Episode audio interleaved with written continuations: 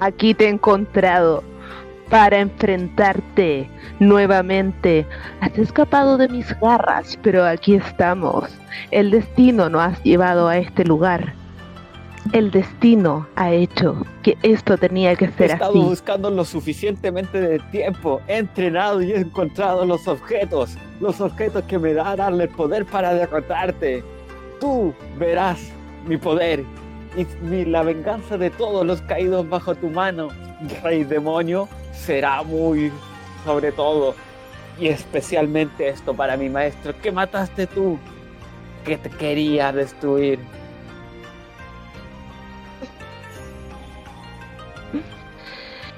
Creo que estás muy equivocado, querido.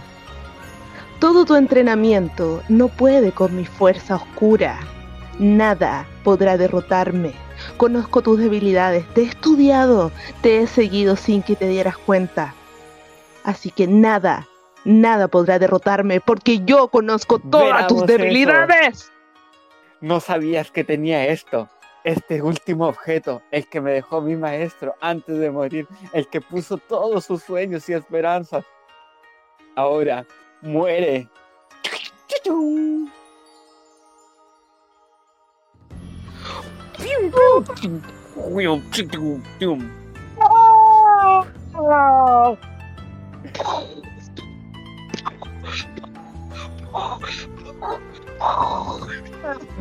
Mira cómo estás ahí todo débil.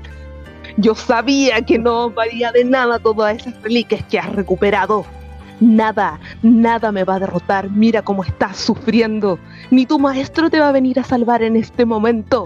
¡Vive tu ¿Cómo- derrota! ¿Cómo es ¡Vívela! que llegara a este momento? ¿Cómo me ha derrotado? ¿Acaso no he escuchado bien? Perdóname. Perdóname, Shine. Perdóname. Lick. Perdóname, compañeros. Ahora esta es mi derrota. No te rindas, pequeño discípulo. Recuerda. Recuerda las enseñanzas del pasado. Oh, sí. El entrenamiento en el bosque. Todo no lo había visto. El verdadero, la única forma de derrotarte es con el poder de la amistad. ¡Muere!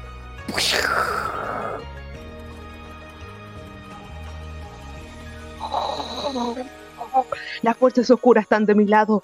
Todos los seres oscuros están de mi lado. Tu fuerza de amistad no me podrá ¿No te das derrotar. cuenta que tus, tus aliados no son tus amigos, son tus propios enemigos? Esas mismas fuerzas enemigas ahora son mis amigos y te derrotarán. La amistad puede y el amor sobre todo.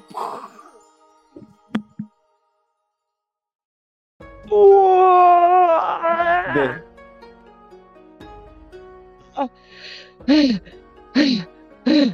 Veo que mi poder y la amistad te ha derrotado. Espero que renazcas como un alguien bueno y espero que cuando renazcas seamos amigos. No te odio, es más, te amo. Has sido un buen rival.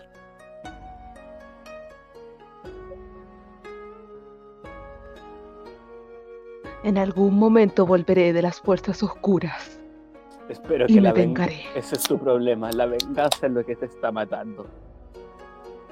Solo vive. sé feliz.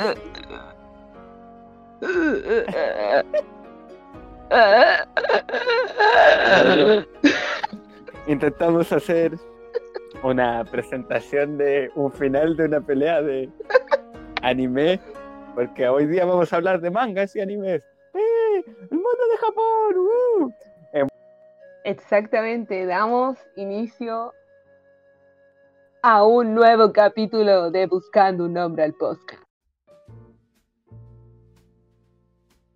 Eh, sí, pues en el capítulo de hoy día vamos a hablar del anime, de las grandes series de anime, de series nuevas de anime, de la de todo el anime, manga y cosas así, pues, De los Para clásicos. de los clásicos, de los nuevos, para que estén atentos. Personas- Personas que Estén no saben de anime, pero van a hablar de anime. No, mentira. Sí. Saquen sus libretas. No sé, Dios, nosotros somos los otakus diferentes, nos bañamos. Yo, yo voy a fingir que, que se anime, pero no sé, así que todo lo que diga es mentira. Ah, no. Yo también, yo también voy a fingir que sé de anime y primero voy a partir hablando en japonés, Oku Krishma, Ah, ahora sponsor, o Nissan, domo arigato. de Ah. Amorigato, Mr. Roboto.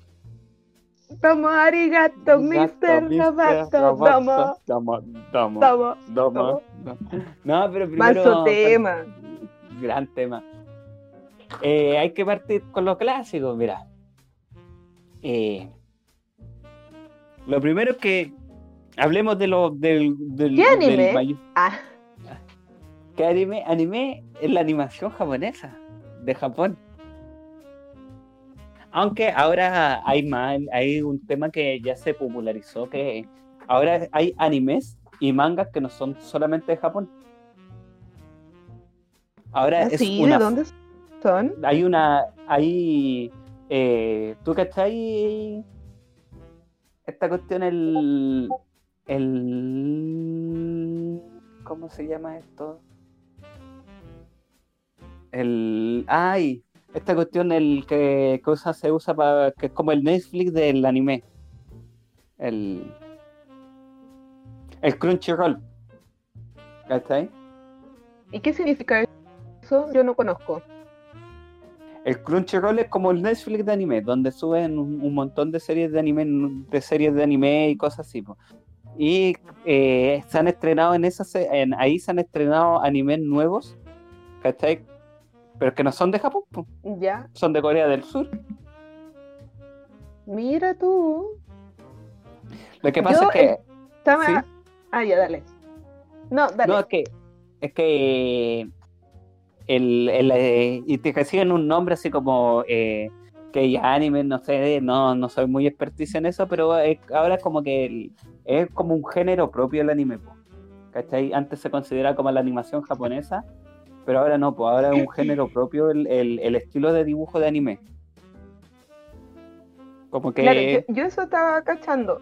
Que, que en un inicio era solo animación japonesa, pero después igual como que fue como más un estilo, un género, que se fue abriendo ya a otras nacionalidades. Sí, pues sí, ahí. Y lo mismo que antiguamente solamente la- las series de anime, los mangas, de donde vienen muchas series si no son contenido creado nuevo, eh, eh, solamente lo podían escribir autores japoneses, porque los- Claro. Estos buenos de Japón son súper sacados y sesgados en esas cuestiones, o sea, pero cada vez más han habido más extranjeros que están escribiendo estas series. Y también Ahí está. como, como de dos nacionalidades, como que Sí, se unen como dos, no sé, eh, productoras de anime o cosas así, que son de distintas nacionalidades y se juntan y hacen una serie. Sí. Yo es- eh, estudié un poco porque no quería, ah, no quería quedar ignorante. Y cacha que de lo que averigüé es que en un principio se llamaba Senga Eya, que significa película en líneas dibujadas.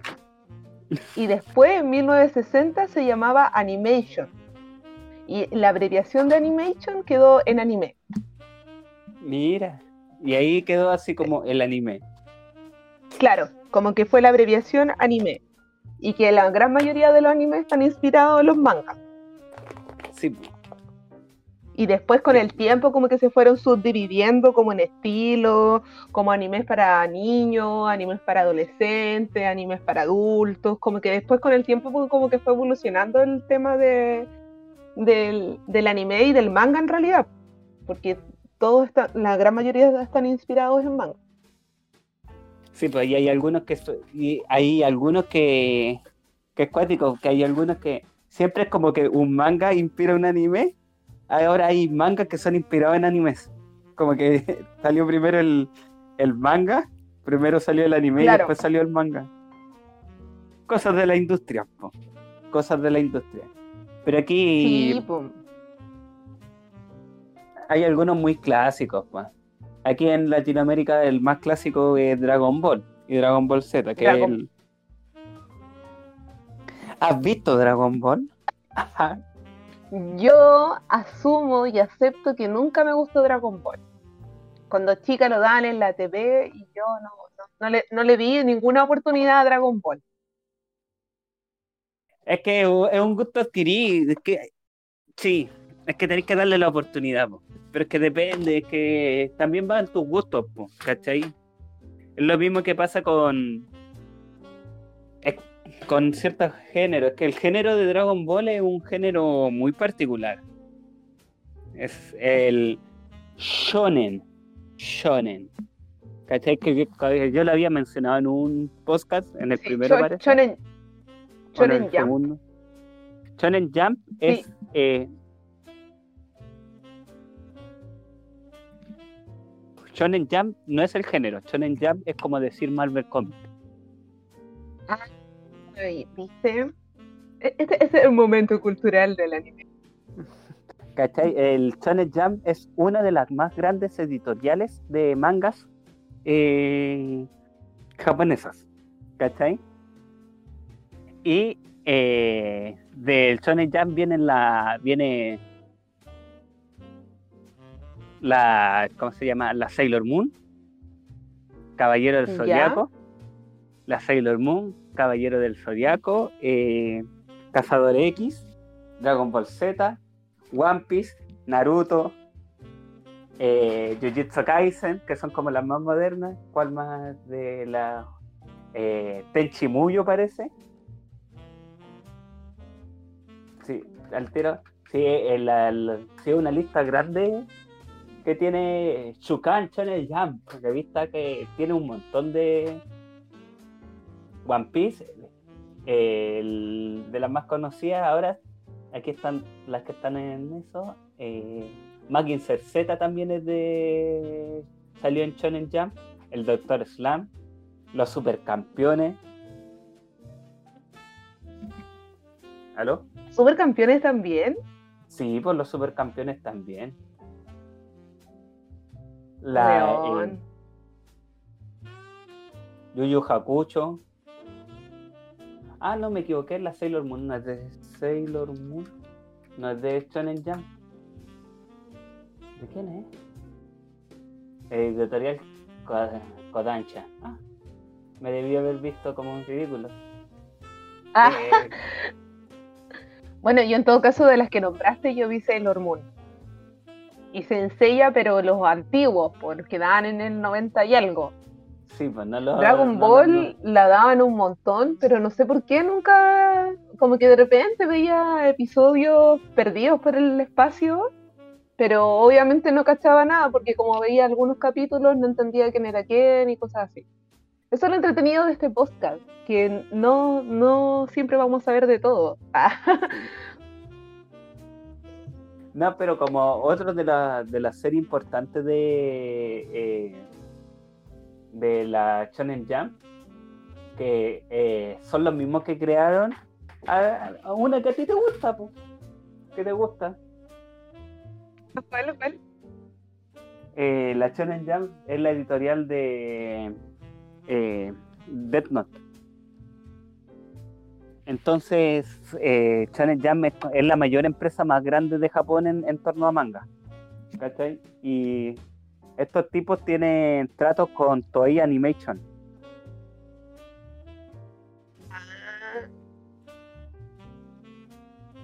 Que Toei Animation es como la, la empresa más grande de animación de, de Japón. Pero resulta que no tienen trato, son de los mismos dueños. Es que es una gran corporación. Ya voy entendiendo, oh, la mansa volada. Oh, me Sí, encanta. Death Note. Es que tenéis que, si lo pensáis, el la Shonen Jump eh, los- es Marvel Comics o DC Comics, ¿cachai? Como la, Ah, ya. es la, es la más grande. Después vienen otras menores que también tienen obras conocidas, pero no tan. que son reconocidas, que han ganado cuestiones, pero son menores. po. ¿Cachai? Oye, y, como- y, y, Sí. Y- ¿y por qué tú crees que Dragon Ball como que marcó una generación? Yo sé que todos los fans de Dragon Ball me deben estar odiando por esta pregunta, pero yo lo necesito saber porque yo no, no he visto Dragon Ball. O sea, como contaba, he visto capítulos perdidos cuando era chica, pero, pero como que igual Dragon Ball marcó una generación cuáticamente, sobre todo No para nosotros que, que lo veíamos desde niños. O sea, hay gente que creció viendo Dragon Ball. No diré la trama porque no tiene mucha trama. Las peleas, los personajes, porque es que Dragon Ball marcó hitos que fueron que después se copiaron en el género shonen, po, que son como estereotipos ya, establecidos. ¿Cachai? Que son como el, el héroe principal que derrota a los villanos y algunos de esos villanos se hacen buenos y se, se alían, ¿cachai? Entonces tení un personaje que, eh, a pesar de todo, eh, no es derrotado y siempre va, va creciendo y va siendo más poderoso y cosas así. Entonces, hay como una asociación. Pues, si a los niños les gusta, a, los, a las personas nos gusta asociarnos con ciertos personajes, ¿no? Claro. ¿cachai? Hay personajes que no, nos gustan más y otros personajes que nos, nos asociamos más. po. A la gente le gusta Igual. asociarse con Goku. Igual es entretenido porque yo me acuerdo que cuando era chica, claro, pues estaba todo este boom de Dragon Ball, pero después cuando ya fui más grande empezaron a hacer las esferas del dragón como para, las vendían en una cajita, como para que las compraras y las tuvieras de colección. Bueno, ahora que está todo el tema de los Funko Pop y de las figuras también de anime. Pero como que después con el tiempo fueron saliendo como las figuras de colección y todo esto, y creo que eso igual eh, es la raja, porque para todos los fans de Dragon Ball, como, no sé, yo no, no sé, yo creo que es importante el tema de las esferas del dragón, pero como comprarse su cajita con la esfera y tenerla ahí de colección. Es que ese es el punto, pues el punto de eh, trabajar con la con la colección. Piensa que los primeros animes que llegaron a Chile fueron, la mayoría eran del género de mecha, de robots gigantes que pelean con otros, como era Sí, Magic Z, Robotech, Robotech. Sí, pues, Robotech. ¿Cachai? Entonces, al mismo tiempo que es cuático, porque eh, al mismo tiempo que uno veía eh, Dragon Ball, te también veía Sailor Moon, po. Y Sailor Moon, que, y que Sailor Moon está principalmente asociado como a un público más femenino. Callampa, a- conozco muchos hombres que le encanta Sailor Moon y le siguen costando y le siguen costando. que muy buena Sailor Moon. Bueno, a mí Sailor Moon marcó mi infancia, así cuático. Mar- marcó mi infancia porque, no sé, era muy cuático ver como que siempre eh, se veían como superhéroes, por así decir, que eran masculinos, ¿cachai? Sí. Y como ver esto de, de- de chicas, adolescentes como de 14 años que tuvieran como ciertos poderes, ¿cachai? Relacionados como a los planetas y vencer em, eh, villanas, ¿cachai? Porque la mayoría de las villanas eran femeninas, ¿cachai? Eran mujeres. Bueno, a mí Sailor Moon como que me marcó mi infancia totalmente. Bueno, conté en uno de los podcasts que mi, mi primer cassette y el que tengo todavía guardado es el de la Sailor Moon. Me acuerdo que cuando era chica me compraron el álbum y una caja de sobres, una caja, para que yo llenara el álbum. Y lo más cuático de la caja es que la mitad de los sobres venían las láminas repetidas. Típico cuando se esa wea, y después ¿dónde las cambiáis? Yo me acuerdo que ya acá en Valpo, porque ahí vivía en el norte, pero acá en Valpo a- estaba acá la plaza donde está Panini, que antes Sí, era, ¿cómo se llamaba antes? El Panini no se llamaba Panini. Era el Salo. el Salo. Ahí se ponían a cambiar cartas mito y también eh, podías cambiar las láminas. Sí, Yo había es, ese- es como caballeros que tenían como lo, como álbumes con las láminas y tú podías buscar la que te faltaba, weón. Uy, esa weá es como muy, uy, que estamos viejos, Jorge. Sí, yo me acuerdo de eso. y Que vendían cartas también, vendían todo y tú ibas, oye, sé que tengo, tengo estas tres láminas, mira, te puedo dar esta, esta, pero estas son 10 láminas o 500 pesos. Y tú, oh, Mm. Y también se usaba mucho que, eh, como todos se juntaban a jugar cartas Magic o cartas Mito, y también coleccionaban eh, álbumes, eh, como que tú podías hablar con las mismas personas que estaban ahí, que se reunían en esa placita, Estamos hablando de una plaza que está en Valpo, que está como al costado del Parque Italia. Y ahí hay un local que el Panini, que antes era Salo, que todavía existe, vende figuras y cosas de anime o de series, de cómics. Y todavía Y venden como álbumes. que eran... Sí, todavía venden álbumes. Y antiguamente, cuando éramos chicos o adolescentes, ahí se juntaba mucha gente joven. Y yo me acuerdo que igual podía intercambiar láminas con las personas que iban, no solamente comprarle al caballero. Como que Sí. tú podías hablar con, con el de al lado y le decías, ah, pero tú tenés esa lámina, ah, yo tengo esta. Era como el agua de los tazos. ¿Te acuerdas del agua de los tazos? Sí, grande. Pero, pero siempre, eh, siempre había alguien que llegaba así con, mira, y llegaba con la lámina, la lámina más cara así y todo. Oh, el santo grial de las láminas. Sí, como esa lámina holográfica, que era como casi dorada, holográfica, bacán. Y era un weón que la tenía y tú decís como, no, tiene esa lámina, ¿cómo la consiguió? Y ni el caballero que tenía lámina tenía esa lámina, porque era como la, Sí, la, la lámina perdida, así como... sí. Y el tipo decía así, o el tipo o la tipa, el que quería cambiar decía, mira, tengo, tengo, la tengo repetida. ¿Qué me dan? Y todos los buenos llegaban así como, oye, te doy, te doy 20 láminas, mira, te paso una luca y cinco láminas, y se peleaban así como el Sí, santo, el santo grial de las weón, esa láminas. weá, esa weá era muy entretenida, como que ahora yo no sé si pasa eso, pero yo encuentro que esa weá era muy entretenida, pero cuando a mí me regalaron el álbum de Sailor Moon, yo era muy chica, tenía como siete años o ocho años, y en ese tiempo como que no, no, no, no había eso, quizás con tus compañeras del colegio podría cambiar algunas láminas, pero yo me acuerdo que mis papás todo emocionados me regalaron como el álbum y la caja, y yo así como abriendo todos los sobres, y era como, puta, tengo esta repetida, tengo esta repetida, para la chucha. Y también, bueno, yo te mostré una vez que viniste a mi casa, que tengo las Sí, po. figuritas de la Sailor Moon, bueno, perdí algunas, pero tengo como cuatro, y bueno, esas son del 90, porque ahora igual hay figuritas de Sailor Moon, que se siguen Sí. vendiendo, pero yo tengo las del 90, tengo una reliquia. Y no, como que yo creo que es verdad. O sea, yo hay muchas chicas que igual vieron Dragon Ball.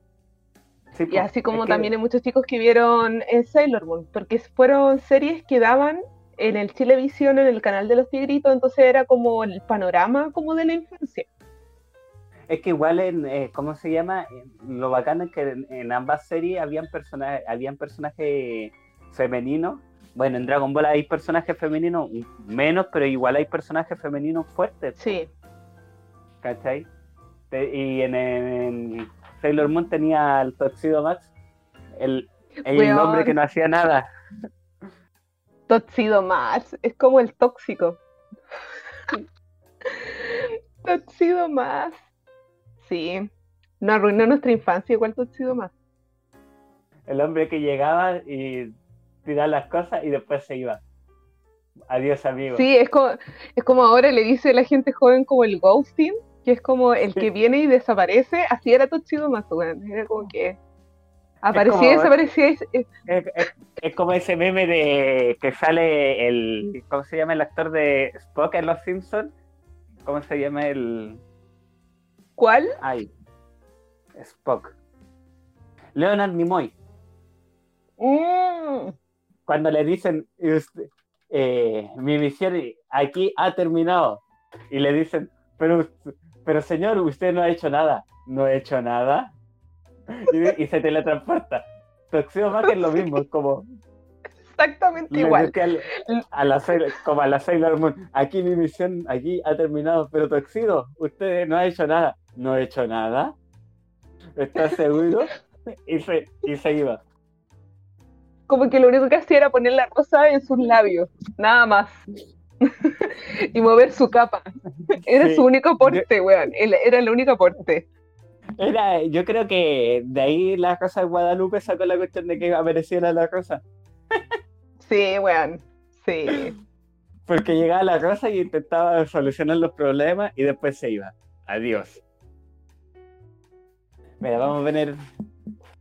eh, no, después lo subimos el, el meme que deben conocerlo, el que dice: Señor Spock, señor Spock usted no ha hecho. uh, mi misión aquí ha terminado, pero usted no hizo nada. Adiós. Pero hablando de Dragon Ball, hablando de Dragon Ball Z, la importancia po, es que marcó muchas cosas. El hecho de que, que la, como una de las características más clásicas de, de los shonen del género, lo mismo pasa en Sailor Moon y en varias cuestiones así, como que derrotaban un villano y después parecía uno más fuerte o uno con otra habilidad y cada Claro. vez iban, eh, iban como en, en creciendo. Como, pero eso Sí. es lo que, lo que pasa con Dragon Ball, que es muy entretenida. Eh, las peleas son buenas porque la trama no, no tiene mucha trama. Es como, oh Goku, eh, Goku tienes que derrotar a este villano, que es el más fuerte del mundo. Oh, si lo derrotaste. Oh, Goku, apareció un villano más fuerte. Lo derrota. Oh, Goku, apareció. un- El anterior no era el más fuerte. Este es el más fuerte. Sí que sí. No, lo derrotaron. No, pero Goku, el anterior no era el más fuerte, más fuerte del universo. Este sí es del multiverso. Lo derrota. Oh, Goku, este no es el más fuerte del multiverso. Tenemos aquí el más fuerte del más fuerte del más fuerte. Y van a seguir así hasta que cada vez aparezcan villanos más fuertes y más fuertes y más fuertes. Es como un videojuego, es como cuando Sí. estáis en un videojuego y matáis como el primer enemigo y pensáis que esa era la cagada y no, pues vais subiendo de nivel y cada vez hay un enemigo más frígido. Es eso. Sí, es- eso pasa con Dragon Ball. Por eso, pero eso es una de las cosas que muchos alegan de que eh, el problema de la industria, que cuando que es crear personajes principales demasiado poderosos. Claro, Entonces, no así que pasa con algunos otros como Samurai X. ¿Cachai? claro. Que también es. Samurai X también es de la. eh, de la Shonen Jump. Del, Ya. ¿Cachai? Y también, pues, ahí lo bacán de, de Samurai X que los personajes no eran sobrepoderosos, pues.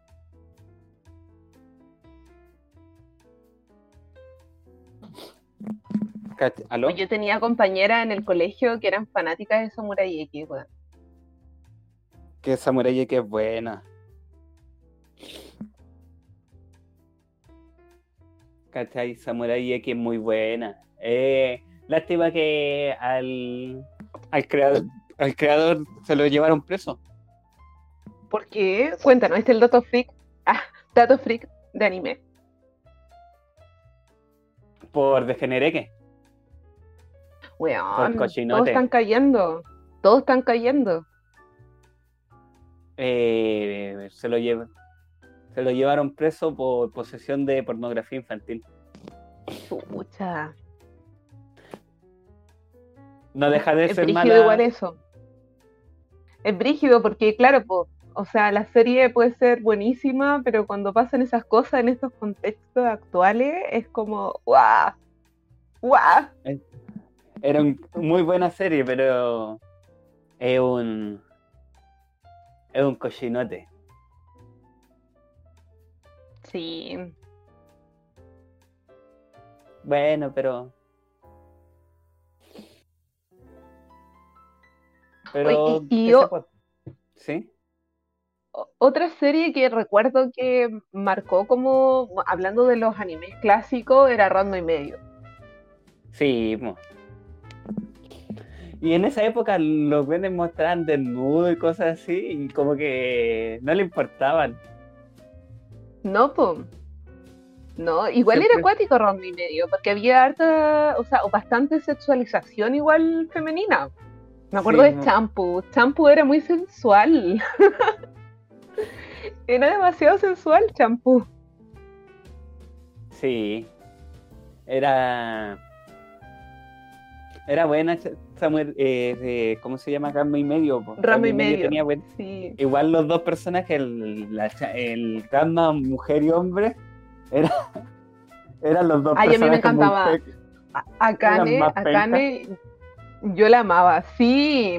O sea, lo que pasaba en Ranma y medio, eh, prácticamente como que Ranma sabía utilizar su encanto femenino. Y lo más cómico es que él ocupaba sus encantos femeninos para eh, eh, como quitarle los pretendientes a Akane. Era muy chistoso.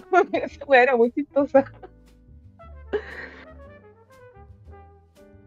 Sí, es que. Y, y siempre usaba como se mostraba como los pechos, así como hoy jugaba con eso. Sí, Como si como si un hombre fuera mujer. Haría como eso. el claro, como el, el sueño que siempre dice, no, si yo fuera chica, ocuparía mi encanto. Eso sí, Rasma. Sí, yo, yo haría lo mismo.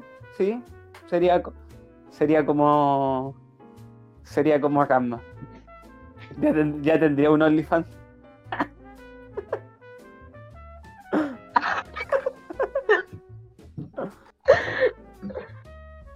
Otro Vendiendo- clásico, vendiendo ahí colorina. Ah, colorina. Y más colorina, po, como lo que le gusta. Como que hay una obsesión de la gente con las colorinas. Sí, con las pelirrojas y las colorinas. Desde ahí, desde que vi Ratma, dije tengo que teñirme el pelo rojo. Ah, Tengo que ser como. me va a ir bien en Suicide Girls. que soy colorina.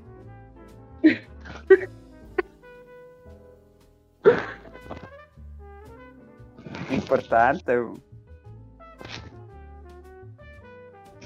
otra colorina sensual es Mikami. Ah, pero es que Mikami, ella sabe, ella se vendía como sex symbol, po. Y Mikami como Claro. tenía 20 años, po. No tenía más de eso. Pero era como más adulta, como que se veía más grande.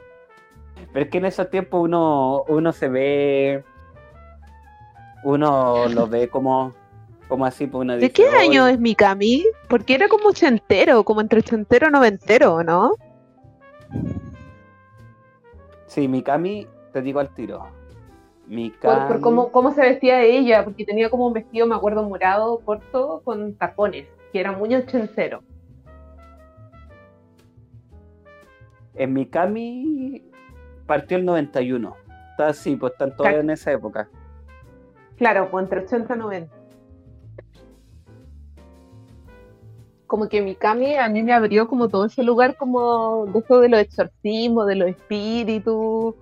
Como que toda esa onda me encantaba mucho de Mikami. Lo encontraba a la raja. Que era bacán, Mikami. Y Yokoshima, el, el, el degenerado caliente. El degenereque. Igual, ¿Por qué los animes siempre tienen como un degenerado? En Ranma y medio estaba ese viejo chico que se robaba la ropa interior de las chicas. porque es parte de la cultura japonesa, po, porque hay una cuestión de en Japón que es muy... son demasiado cuadrados en el torno a la sexualidad y todo eso, entonces necesitan... eh, hay en Japón una cultura muy doble estándar en cierta forma. ¿Cachai? Por eso es la represen- hay muchas de las cuestiones representativas de los japoneses en ahí, como el tema de una sexualidad más libre y cosas así, muchos de ellos son fantasías que ellos tienen, porque en realidad, la realidad no son así, po. Hay un documental que se llama, hay un documental que se llama eh, El Imperio de los Sin Sexo, ¿Ya? Y que relata cómo en Japón eh, hay muchas parejas de casados que no llevan, no mantienen relaciones sexuales por más de de 4 o 5 años. ¿Cachai? ¿Por qué una hacen eso? Porque la porque son como demasiado normalistas y estructurados que la mujer le dice al esposo, oye, si no conseguí una, mientras no consigáis un ascenso no vamos a tener sexo. Me estás hueveando. No, No, estoy tenía idea de esto. Y por eso en Japón hay ya. mucho cuestión- hay en Japón hay cabinas, ¿cachai? Que, que se llaman las cabinas de masturbación, ¿Ya? que son que tú vas, entras, pagas como 15 dólares y una mano que tú no ves de quién es, te masturba. Me estás hueveando. Sí, en 5 minutos. ¡No! O sea que e- esa mano tiene músculo y gana plata Sí, por, por mover. por masturbar a... Sí, ¿cachai? ¿Sabéis qué? Lo Esto, lo que me estáis contando me recordó un capítulo de. ¿Tú te acordáis de esa serie que daban en Mil Maneras de Morir? Sí, Hay un capítulo de Mil Maneras de Morir, porque yo era adicta a ver esa weá, no sé por qué, pero me gustaba un montón ver esa weá. Y hay un capítulo que habla de una pareja japonesa de que se habían estado mucho tiempo sin tener relaciones. Creo que se habían casado y nunca habían tenido relaciones.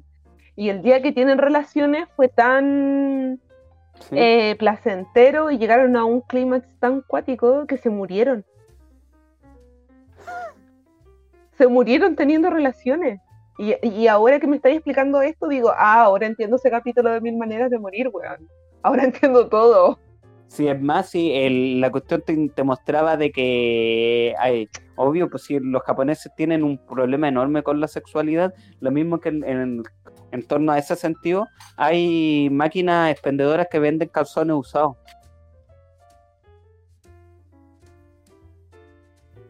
Que hay, hay máquinas expendedoras de dulce que no eh, que te venden calzones usados ¿Ropa interior usada? sí de mujeres. No te puedo creer. sí. Calzones usados de mujeres.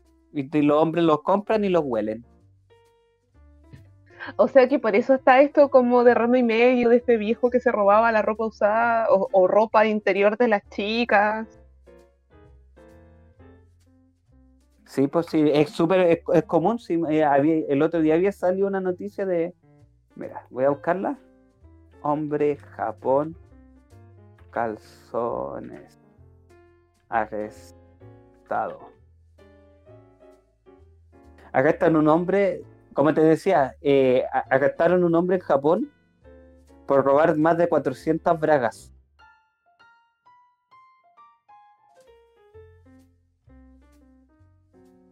¿Aló? ¿Sientas qué? Bragas, calzones. No.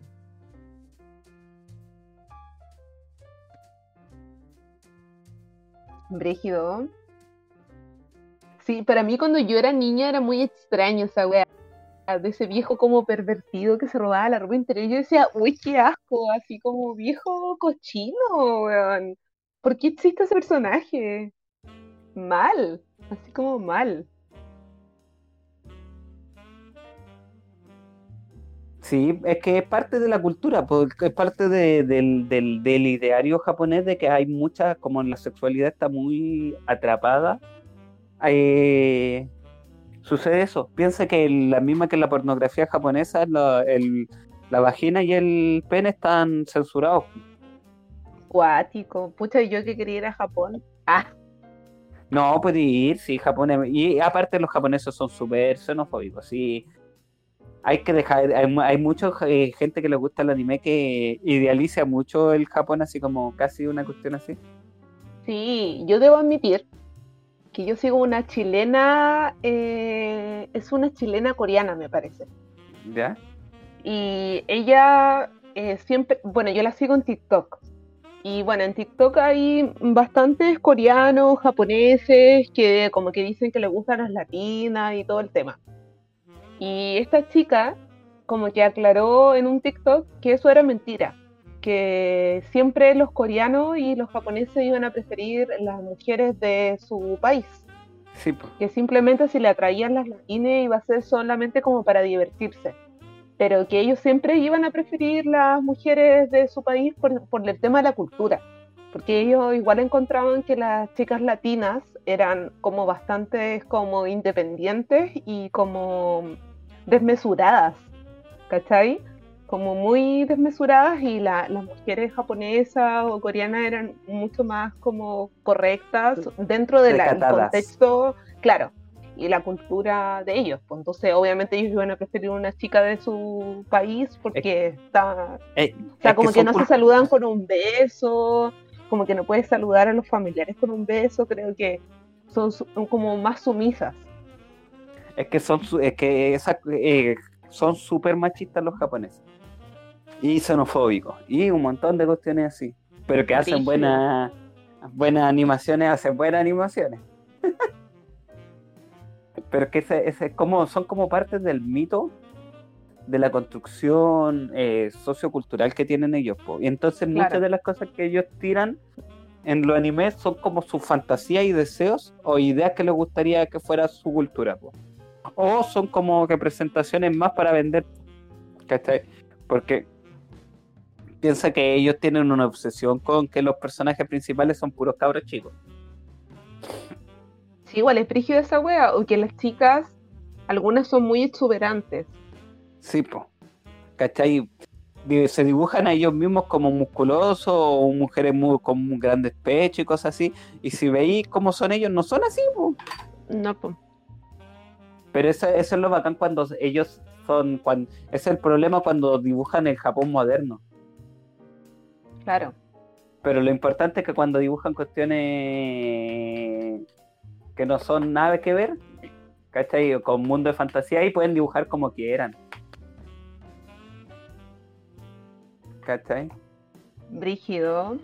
Sí. Igual, no sé, volviendo como al tema de los anime clásicos, eh, yo pienso de que el Club de los Tigritos, bueno, para la gente más joven que nos escucha, el Club de los Tigritos era un programa de televisión que daban series japonesas. La gran mayoría eran series japonesas, daban Pokémon, Digimon, Dragon Ball, Senseiya, Sailor Moon. Y bueno, también llegó a dar Evangelion, Mermaid Boy y entre otras series más. El. Y eso marcó Slam Dunk, marcó una generación de, de otakus o de anime súper fuerte para, bueno, ahora los treintañeros que somos nosotros, porque ahora igual hay como un nuevo boom del anime. Como Sí, que po. en un tiempo estuvo muerto, pero yo me acuerdo que en mi adolescencia era gracias al Club de los Tigritos como el tema del otaku, que marcó una era para nosotros, ¿cachai? Como que en el fondo nosotros seríamos como los viejos Los otakus, como- viejos, como- los otakus clásicos. Claro, los otakus clásicos, por eso hablamos de series como más antiguas, porque yo creo que ahora hay un montón de series nuevas que las generaciones nuevas están potenciando y viendo. Pero mm, hizo como incluso hasta como una tribu urbana en nuestra generación el tema del otaku. Sí, po. Y no, pero eh, yo puedo decir que yo sé sobre las series nuevas. Sí, yo sé que ¿Por usted qué? sabe. Yo, yo, yo hago que sé. Ah, yo hago Yo que la- sé, pero no sé. Yo, yo tengo que hacer, algunas ni las he visto, pero yo ya las sé porque eh, yo gano dinero con los otakus. y con las K-poperas. Sí, como para, para nuestro radio escucha, recuerden que Jorge Gardáis tiene una empresa familiar, mini pyme, que vende muchas cositas anime que usted puede comprar para el día del papi, para regalos de cumpleaños. Ahora están de cumpleaños los Géminis. Ah, regalo de Géminis. Sí, figuras de se- tengo de todas, de series modernas y de series antiguas. Usted pide, nosotros voy a intentar conseguirlo. También tengo de cómic, manga, todas esas cuestiones. Pero es que también va, va en un tema de que antiguamente mucho de lo que es la cultura popular, el tema de Star Wars, Marvel Comic, DC Comic, todo era como, eran de los nerds, de los ñoños, de los, de los Ahora- perdedores sociales. Ahora no. Ahora como que son lo- populares. Sí, sí, imagínate que una vez estaba en la feria, ¿tú cachai One. Piece, po? La del pirata. Sí, La la serie que cacho, tiene no la he visto. Lo admito, igual- para la gente que no sabe de anime, yo estoy de su lado. Ah, no he visto One Piece. Pero sé que, Es que qué- serie es. Igual hay que tener paciencia para verlo, porque son como 900 capítulos. Me estás huellando. Sí, no te estoy huellando, son como 900 capítulos. Brígido. ¿Ya? Sí, entonces tenéis que tener tiempo y voluntad para para verlo. Claro, como- Una el- Como verte Sí. una hora de capítulos por día, una wea así. Sí, si- te veis una hora de capítulos por día, termináis en 100, en, en 100 días, o sea, en 3 meses. En Ya, tres pero igual es- tres meses igual es poco. O sea, podías pues, estar pero- un pero- año viendo One Piece. Pero el problema es que tranquilamente. siguen, saliendo capítulos nuevos. po. Mm. La serie no ha terminado, continúa. No, yo, yo como que ah, últimamente he visto animes que son cortos, como Death Note que es corto, Ergo Proxy que lo hablé en un capítulo que es corta, como que he visto series cortas. Lo que hay, hay un chiste ahora que dice el, el otaku moderno no soporta series de no soporta series de hasta 24 capítulos. Ay, o sea que yo soy un ataco moderno. Ah, soy una Sí, Lola. Ah, Una- el- afronta de el- los 31, pero se cree Lola, weón. de que alcanza a ver series de 12 capítulos nomás, a lo máximo 12, 24. Bueno, yo empecé a ver Full Metal Alchemist y no la terminé, po, porque eran muchos capítulos. Sí, pues, si eso pasa. Entonces, yo, yo empecé porque me fui la abuela de, de los alquimistas, la piedra filosofal, y dije, oh, esto es como Harry Potter y la weá. Bueno, es buenísima. La verdad es que es buenísima Full Metal Alchemist, pero todavía no la termino porque tiene muchos capítulos. Sí, y, y- y son tomados de otra forma más ligera. Exacto. ¿Cachai? Mí- Entonces, ¿sí? A mí lo que me gusta como de lo, de lo anime clásico es como, como esta melancolía oriental de, de, de, no sé, como Marco, Candy. Ah, pero es que ellos pasaban sufriendo, porque Como Candy... es como, es, es- es que esos animes son teleseries, pues son como, oh, sí, estoy... Mi padre, mi madre me ha dejado. Déjame, yo soy una niña dramática y sensible, weón. Actora, actora. Es- es- es- eso como que alimenta mi drama. Oh, Marco. Es como, es como ver como... Como En ver un Grey- pueblo. Ay, Italia, Muy lejano. detrás de la No te vayas, mamá. No me No me dejes dejes aquí. aquí. Y la Adiós, mamá mamá. de fiesta en Brasil. Pasándolo bien en Brasil mientras el cabro chico la busca por todo el mundo. Es como por todo el mundo. Es como Remy, po. ¿te acordáis de Remy? Sí, Remy. Hola, wea vieja. ¿Cachai? Eran, esas eran las, eran las y las teleseries, eran verdaderas teleseries Sí. de anime. O Heidi. Heidi. Yo creo que Heidi es como el clásico de clásicos del anime.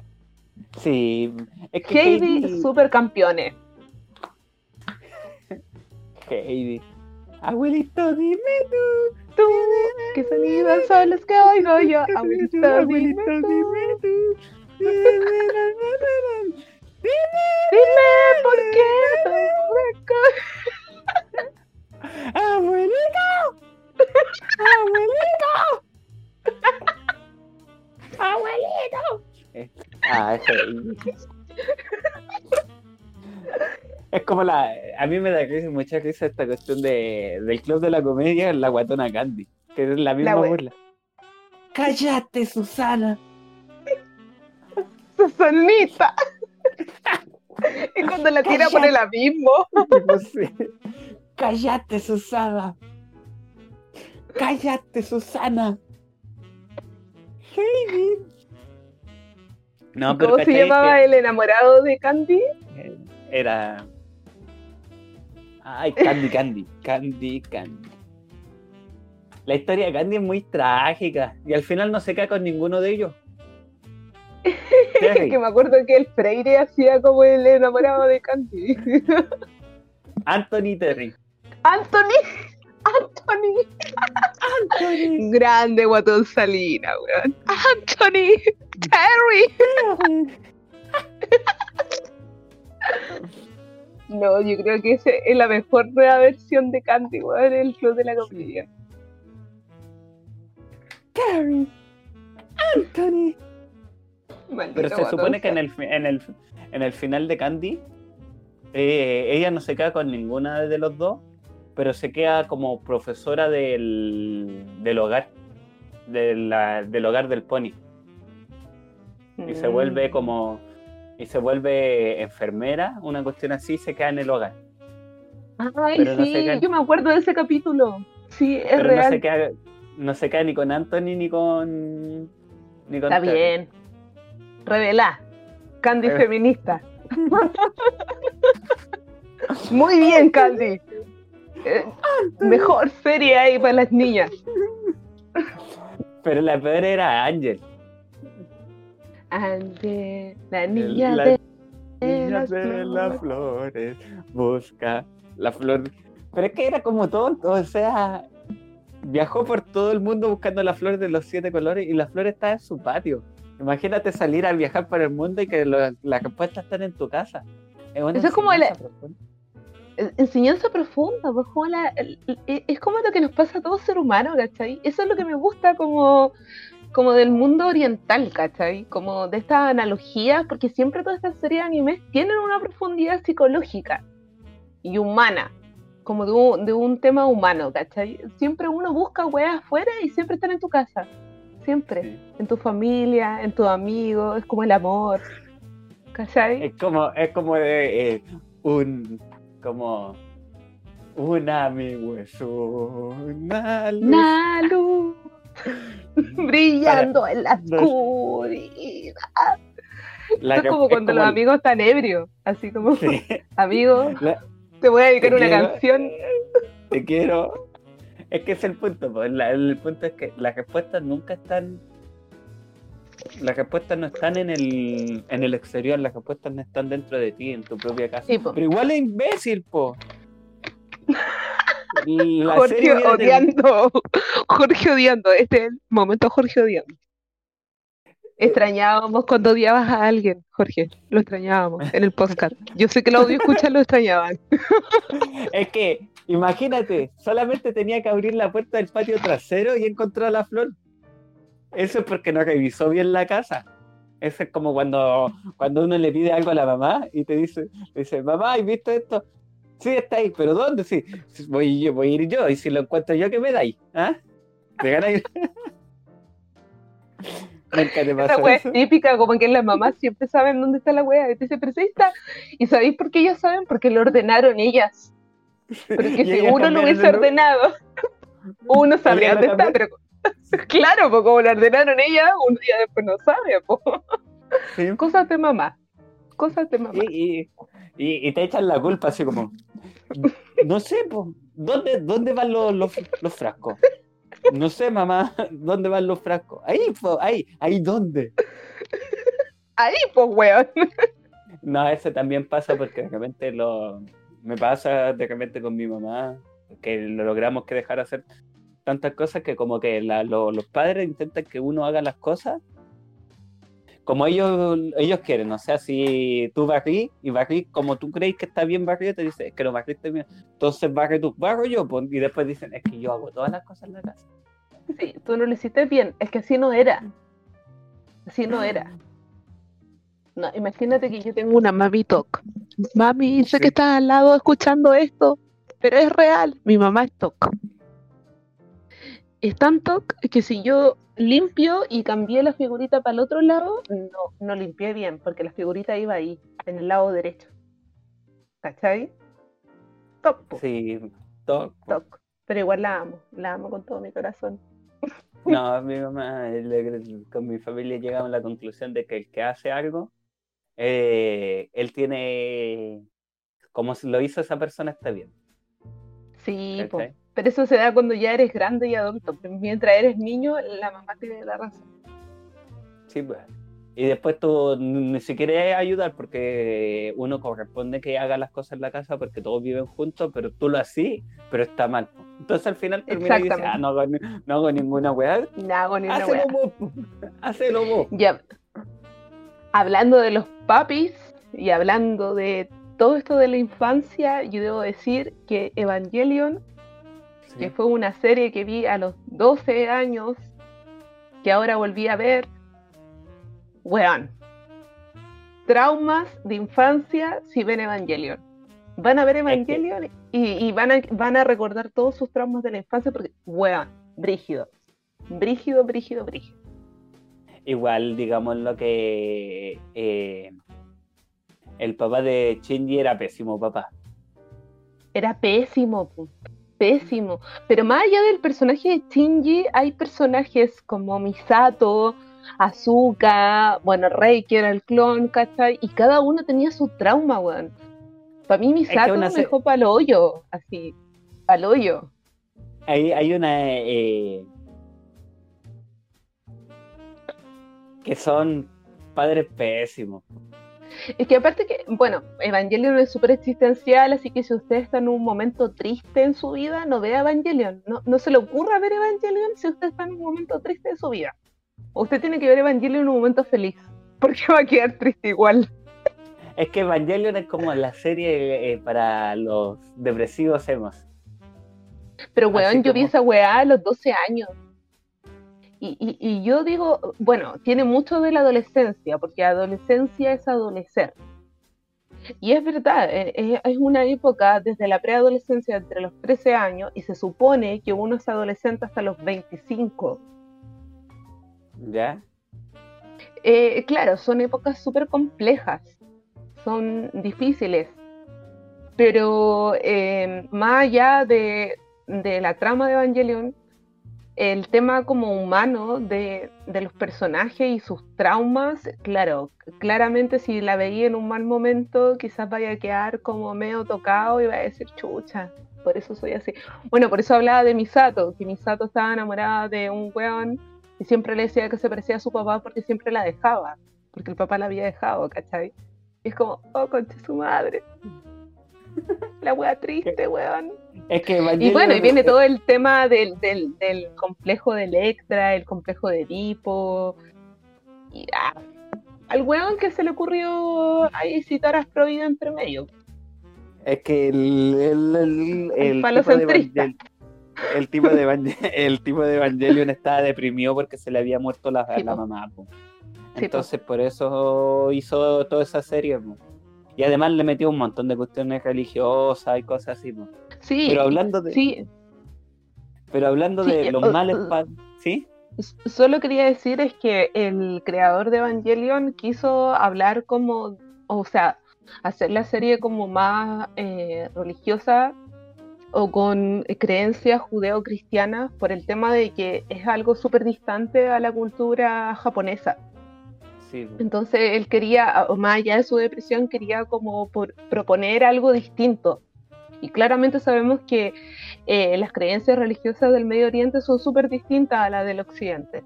Entonces, claro, como que eso iba a ser como un boom y obviamente Evangelion hizo un boom en el sentido de, de que había un tema de la Biblia y de las religiones, de la cábala, filosóficas, psicológicas y religiosas que iban a ser muy distintas a la cultura. Por eso como que marcó como un hito. Pero no la veas si está deprimido. No la veas. No, pero véala. Ah, pero véala. véala, pero no. pero no, pero no lo vea en, en Si ciertas situaciones. No la vean en pandemia. Ah, en pandemia no. No, es que, es que depende, porque a mí no me marcó Evangelion. Yo la vi, pero no como que me marcara, porque no me. como. oh. Si quisiera ver Es que cosas me- Si quisiera ver cosas deprimidas, me vería mi vida. Me vería mi vida. No, es que lo que pasa es que a mí me marcó, porque ahora que la vi de nuevo, yo recordaba todos los capítulos. Pero obviamente no hice el análisis que hice cuando tenía 13 años, o 12, claramente. Pero lo que me- más me marcó de verla de nuevo, y que recordaba todos los capítulos, pero ahora los entendí en más profundidad, es el Ya. tema del vacío. El tema del vacío, del alma, de la muerte y de lo real y de la realidad. Y, y yo pienso que ahora, como en este mundo pandémico que estamos viviendo, es cuático, como nuestra realidad como persona es real. Es, es real esto, po. estamos hablando nosotros dos, pero yo no sé si la realidad, porque es real que estamos hablando, pero yo no sé si la realidad es que tú existes y de que yo estoy haciendo este podcast para salir de mi vida de mierda y es algo que está creando mi mente, ¿cachai? Entonces por eso yo creo que Evangelion es como tan brígida como verlo en un momento que no estás bien, pues, ¿cachai? Porque te cuestionáis el tema de la muerte, del vacío y de lo real y la realidad. Temas muy profundos que no, no queremos profundizar en este momento porque estamos pasándola a- bien. Deprimir. Pero. pero yo, yo la verdad, yo dije, weón, ¿cómo vi esta weá con 12 años, 13 años? Y, y igual estamos viviendo un momento en que se muere mucha gente, independiente de lo que pensemos, antivacuna, no vacunas, existe el virus o no existe el virus, pero está sucediendo. Son Entonces te cuestionáis la vida. Claro, te cuestionáis la vida. Por eso yo tiré la talla de que quizás no es momento de verlo en momento pandémico. Ese es mi aporte depresivo. Ah. aporte depresivo de Fabiola. Mira, eh. ¿Cachai? Entonces.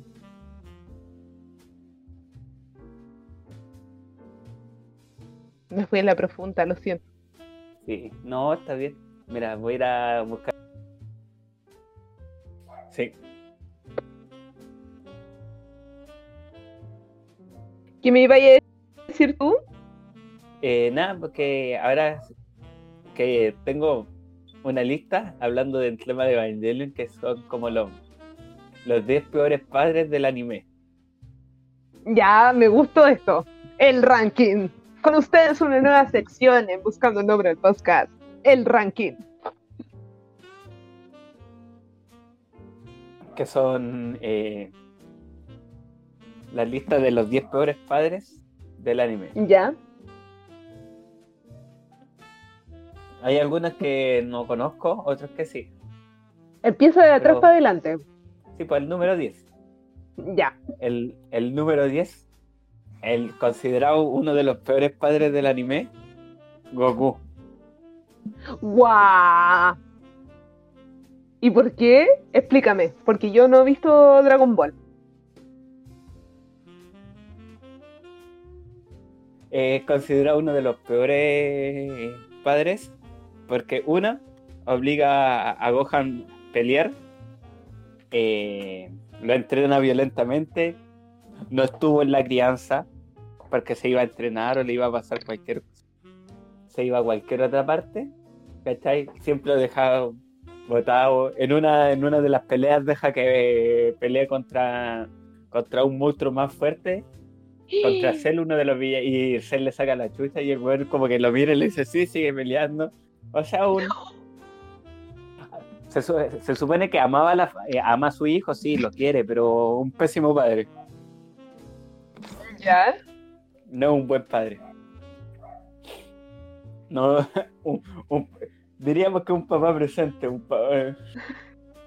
Pero es- ese, ese, ese papá que te dice como, ya weón, tenéis que aprender cómo es la vida y así es la vida, pa, y te tira así. Es como cuando te dicen, ya, te voy a enseñar a nadar, y te toman en brazos y te tiran al agua. Sí, pero al Y mismo vos tenés tiempo es de- que, que gatear de- solo. Es el mismo papá que dice, ya hijo, te, te voy a sacar a pasear, te saca a pasear, te hace eso y después desaparece cuatro años Voy a comprar cigarro. y después vuelve. Ese, ese es Goku, Brígido. Consi- considerando que desaparece porque está mu- porque muere, porque murió, pero igual, igual pudiendo, prefirió gastar un día de su vida para ir a luchar en un torneo de unas artes marciales. O sea, en, el, en una de las cuestiones le dan un día de vida, un día para volver a la tierra, y se va a luchar eh, en un torneo de artes marciales. Un buen papá. Brígido. Prefiere ese Número pel- 9. prefiere- Dios Brando. El papá de Dios del villano de Jojo, de esa serie del Ah. hombre musculoso. De lo que me dijiste que tenía que ver. Sí, que está en Netflix ahora. Yo, yo soy el bando de la que no sabe mucho de anime, pero se está intruyendo. Yo, yo estoy de ese lado, audio. Usted- u- el otro lado de los que escuchan son los que saben mucho del lado Jorge. Sí, está en, Netflix. De hecho, la, la quiero ver. La voy a ver. El papá del villano principal, el tipo era alcohólico, eso, y me encima. Ah, un eh, clásico chileno.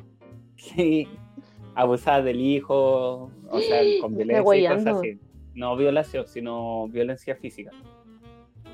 Abuso Oh, brígido. físico. Eh, un, un- un papá que terminó creando uno de los villanos más clásicos del anime. Algo suave, algo suave. Algo. El otro, el papá de eh, Casa de la Arena, que es el papá de Gara, de Naruto. ¿Ya? Según, según esto, eh, le, le mete a su hijo un demonio y después lo intenta asesinar. La- Brígido. corazón. papá corazón. Pap- Papi Ricky. Papi Ricky. El segundo es Grisha Jäger, el papá de Eren, de Attack of Titan. Ujú. ¿Has visto Attack of Titanes? No, todo el mundo me la ha recomendado y creo que tengo que verla. Yo no la he visto. Insi- Insisto, soy del grupo de que no ha visto mucho anime, pero me gusta igual el anime. ¿No la he visto? Yo- No, me- no me llama la atención. Pero. el- Parece el que tenemos que verla. Sí. No, No, no quiero, no no quiero. No quiero. El punto Yo sí que quiero.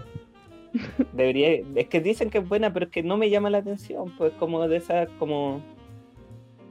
A veces a uno le llama la atención algunas cosas y otras. Sí, eso es verdad. Hay que aceptar que a veces a uno como que le tinca una serie y la quiere ver y a veces no te tinca. Y a veces es porque son muy populares. Entonces uno dice, no, ¿para qué la voy a ver? Y después la veí. Como cuando ya pasa como el boom de la serie, El- la veí. Y decís como, oh, esta weá era buena. Sí, pero es que, es que yo vi, lo leí, leí, pero después leí como los primeros 20, to- 20 capítulos y me aburrió. Mm. Entonces por eso, entonces por eso lo dejé. Pero igual sé de la historia y cosas así. O sea, leí de la historia. Me aburrió, pero me quedó, dije, ah, voy a leer la historia. ¿Cachai? El Muy punto bien. es que el, el- el papá eh, es un revolucionario, mete al hijo, en- le mete, mete a uno de los hijos a la cuestión y obliga a, a su otro hijo a matarlo. Para que obtenga poder. Un papá. papá Ejemplar. bueno. Ejemplar. El, este Por Tosa eso sí uno- al aborto. No tengan hijos. Si no, si no van a ser buenos padres. Sí. El otro es eh, Tucker. Ya, no, no cacho. El, Así que no cacho. el, el papá, el, el- mejor papá de Full Metal Alchemist. Me estás guayando. Sí, el que mezcla a su hija con, un- con el perro. Conche tu madre. ¿Te, ¿Te acordáis de, ¿Te acordáis de esa escena? Mm, mm. Un buen papá, papá. Ahora lo recordé, weón. Sí, Cuando aparece. ¡Oh, Nissan! sí. Conche tu madre. No, pésimo padre, pues weón. Un papá. Un sujeto agradable. Bueno. Padre hay uno solo, más que se viene el día del padre. Con esta weá estamos haciendo mierda el día del padre, weón. Estamos haciendo mierda el día del padre. Eh, sujeto a, que, a quien les daría regalos para el día del padre. Weón, yo fui al supermercado. Esto es un tema random que siempre pasa en los podcasts. ¿Sí? fui al Jumbo a comprar. Y todo era Día del Padre. Y yo no entiendo por qué en el Día del Padre todo es copete. Como que estaban los licores en oferta, las cafeteras en oferta. Y yo decía, ¿qué onda? Como que en el Día del Papá es como alcohol y la cafetera, porque es como para la resaca esa agua de la cafetera. Es como ya, el papá tomó y después tiene la cafetera para levantarse pero en el día de la mamá es como torta, chocolates y dulces. Y yo decía así, yo no soy mamá, pero si fuera mamá, yo sería feliz con alcohol y cafetera. Lo que ¿Qué weá es la publicidad? Weón, qué weá la publicidad. De hecho, habían unos jarritos que eran transparentes y Sí. estuve a punto de comprarme uno, pero decía, este jarro es para el mejor papá. Y dije, igual me lo compraría, pero para mí. pero decía, este jarro es para el mejor papá. Y así como, oh rayos, ¿por qué las weas bacanes son para los papás? Si los papás Es siempre no- son papás oscuros. Es que lo que pasa es que tampoco son weas muy bacanes, pues piensa, está ahí representando que el grueso de los, de los papás de Chile son alcohólicos. Son alcohólicos y necesitan café para levantar la presión. Weón. Pa' Weón, estaban no las a cafeteras como a familia. 15 lucas, weón. La misma cafetera que tengo yo que me hago el café toda la mañana. Estaban a 15 lucas. Y, y el copete que estaba en oferta es el mismo que me, que me compré para hacer el podcast, weón. O sea, yo soy como un papá. Ah, papi Fabi. Papi Fabi, weón. ¿Sabes ¿Qué weá? deberían, ofrecer para el día del papá? Tabaco. Para que, para que no vaya a Para comprar, que se vayan a la mierda. Para que no, para que no tenga la oportunidad de ir a comprar cigarros. Oh, la avanza volada. Ya, ¿cuál sigue en el ranking? Tomuka Tomioke Toksaka de Fortune Zero. No sé, no la he visto, pero aquí dice que son magos y le entregó a la- su hija a su, a su familia rival para que la entrenara en la magia y a la hija fue torturada. Un papá, toma, educa a mi hija ah, y la tortura. En el número Brígido. 4, Gendo Ikari. Bueno, no, todo el mundo lo, lo acabamos de mencionar porque él, Sí. porque Gendo es un excelente papá, obligar a su hijo a luchar, intentar usar a su hijo para revivir a la mamá, no le importa a su hijo, lo trata mal. Él solo quería droides eh, fusionados con miles de almas y que la humanidad se terminara. Fin de la historia. solo quería cumplir sus caprichos. Sí, Maldito viejo. Ahora entiendo a Shinji, aunque todo el mundo lo odiamos a Shinji, lo entiendo en cierto modo. Lo entiendo. su, su papá no era muy bueno. Pésimo. Después tenemos Charles C. Britannia de Cody Gis, que no le importa a su hijo, lo, lo hace luchar por la muerte, eh, no lo acepta y lo odia. Ah, un papá normal.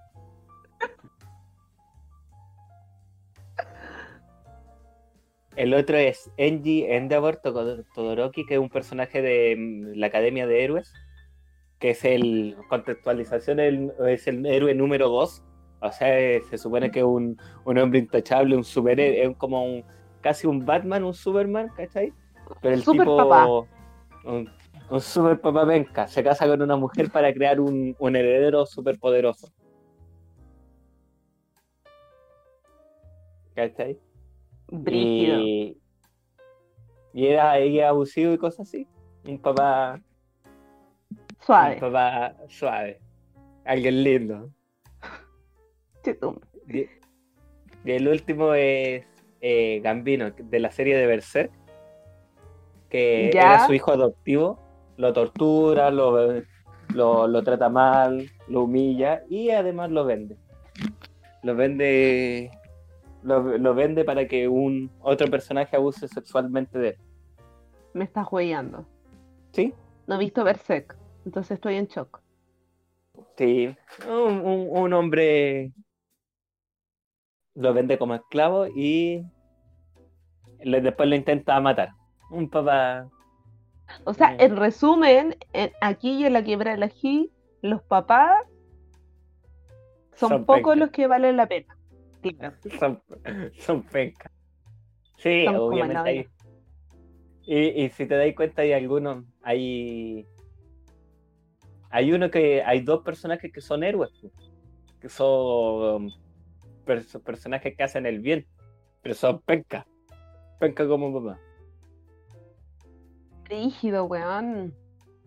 Es brígido porque yo, así, de lo poco que he visto de anime, pienso que todos los personajes igual siempre vuelven como al tema de la familia, de la mamá, del papá. Como que siempre la mamá muere. Como que ese es como el gran corte en una gran cantidad de anime. Y como que el papá siempre es el malo, pero esa weá es como una weá transversal. Es brígido. Es que eso de que el del que papá, del que el papá muera o la mamá muera es como muy transversal, pues como Como que todo para los clichés. Ah, sí, pues, es que es de los clichés, pues como temas de de crianza, así como o casi es como casi pues, psicoanálisis, así como oh, todos tus problemas son tus padres, son tus papás. sí. Pero es que es como, como así como, oh, tu papá, tu papá es malo, yo soy malo. Claro. Qué brígido. Pero no solamente eso, en el anime también hay. Es que los japoneses tienen una cuestión con la, con la, con la familia que igual es media caga, Sí. porque igual, o sea, piensa que en Pokémon, los, en Pokémon, po, los cabros chicos tienen 10 años y los mandan a, a recorrer el mundo capturando animales salvajes y teniendo peleas, pelea entre ellos. Claro. ¿Cacha? En Pokémon, una serie súper inocente, niños de 10 años los mandan a recorrer el mundo solos, con animales peligrosos que tienen superpoderes, lo hacen luchar contra otros animales. Pikachu. Pikachu. Hacen tiraba rayos. Pikachu tiraba rayos. ¿Qué wea más peligrosa? ¿Cómo le, le dejáis ese ser a un niño de 10 años? Es como que a los niños le decís, no metáis los dedos en los enchufes, pero. Ah, ahí estaba Pikachu. Es como, oye, sé que mamá cumplí 10 años, ya, ya, ándate de la casa, toma aquí, tenía una criatura, anda a luchar.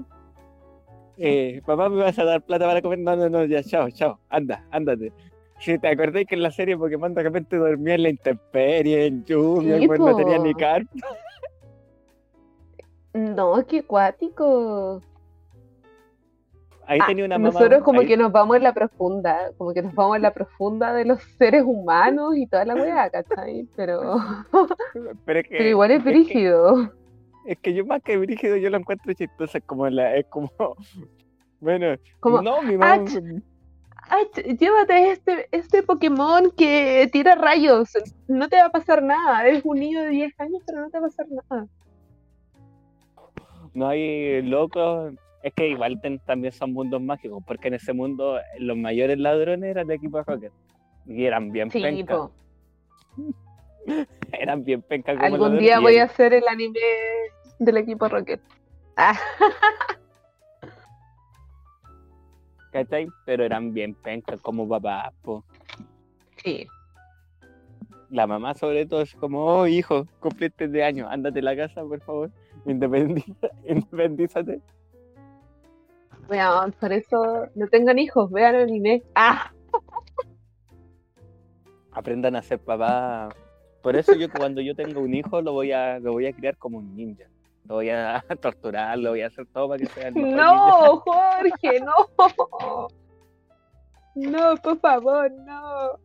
Sí, pues ¿y qué pasa si el mundo se vuelve posapocalíptico? Ah, él va a, va tener toda estamos en el vida, apocalipsis.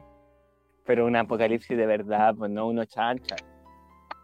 Uno con como más más con, con cosas así. Como Mad Max.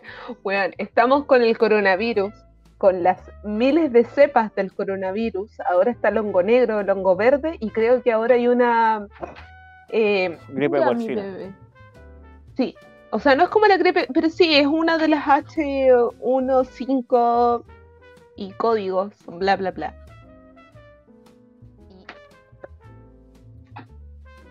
Después los libros de historia, ¿cachai? Eh, va a salir el peri- ya no va a ser el periodo entre guerras, va a ser el periodo el periodo de las pandemias. ¿Y qué estuviste haciendo tú para sobrevivir en la pandemia? Nada, en mi casa, Ah, un podcast, tomaba vi series de anime, un héroe, un héroe. Vi series de anime, vi Star Wars completo. completo. Ah,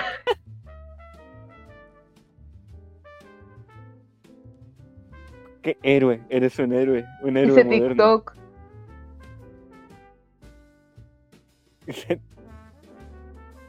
¿Ah? ¿Qué tipo de un héroe moderno? po? Un héroe. Luché contra la, sociedad de mi celular. Qué feo lo que me hizo el gobierno, no me gusta. Sí, Puntos brígido. negativos. Brígido, porque, por ejemplo, en la última serie de anime que vi, que es Ergo Proxy, que si bien yo ya hablé de esta serie, pero lo cuático es que también habla de una pseudo apocalipsis de ya de robots o de droides y que la humanidad está en extinción.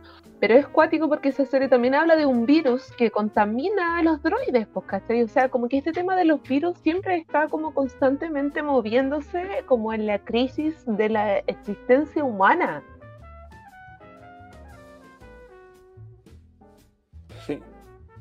Sí. Sí, pues sí.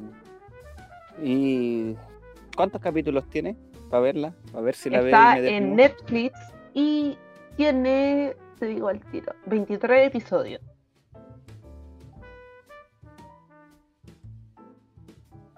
Sí, 23 episodios, ¿ya?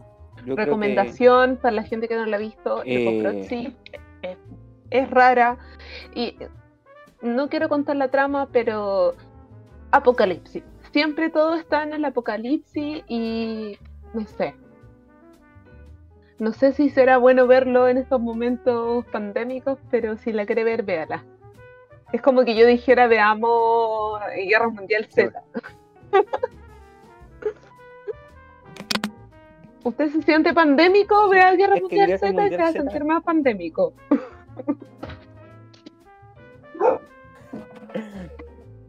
¿Cómo ese? eh, ese es como un nuevo sentimiento. ¿Cómo me siento pandémico? Hoy Claro, y es frígido porque en Guerra Mundial Z como que el virus se transmite como en segundos.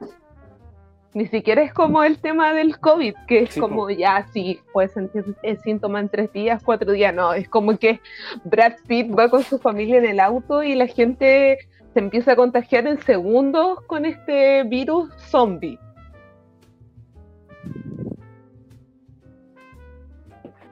Sí, eh, y, y los que están enfermos. no tienen se cáncer. Claro, los que tienen cáncer Ah. o enfermedades terminales. Brígido. El cáncer es un. En esos momentos me gustaría tener cáncer. Mira, no me voy a mor- morir de zombie, pero me voy a morir de cáncer. Sí, ¿Ah? algo suave. Algo. algo suave. Algo.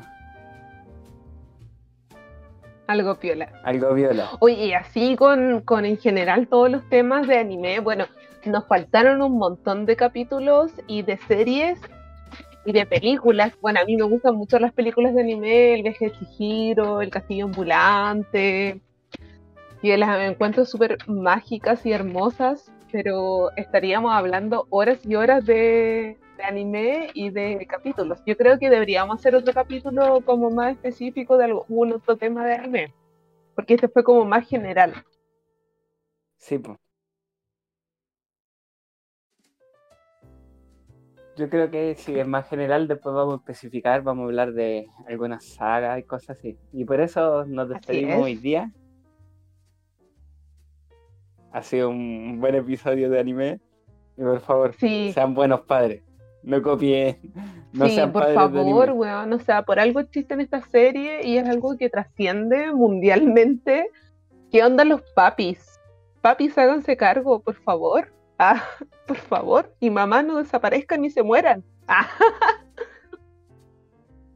Sí, no, no mueran ni, ni dejen. Y si ven que, que el padre te es medio loco, por favor, Lo importante eh, el amor y la amistad. cigarros. Eso siempre nos va a llevar a un buen lugar. Sí. Así que sí estamos. Sí, Y eso es lo importante. Y, y, y es importante, los animes, todos los, los héroes ganan con el poder de la amistad. Así que si tienen amigos, cuídenlos. Porque en algún momento cuando estén a punto de perder, los van a ayudar a... y disfruten también a ganar. sus amigos porque no son para siempre. Lo decimos nosotros con mucha experiencia. Eso. Nos despedimos hoy día y Que gran estén muy bien y nos vemos en el próximo capítulo de Buscando un nombre al podcast.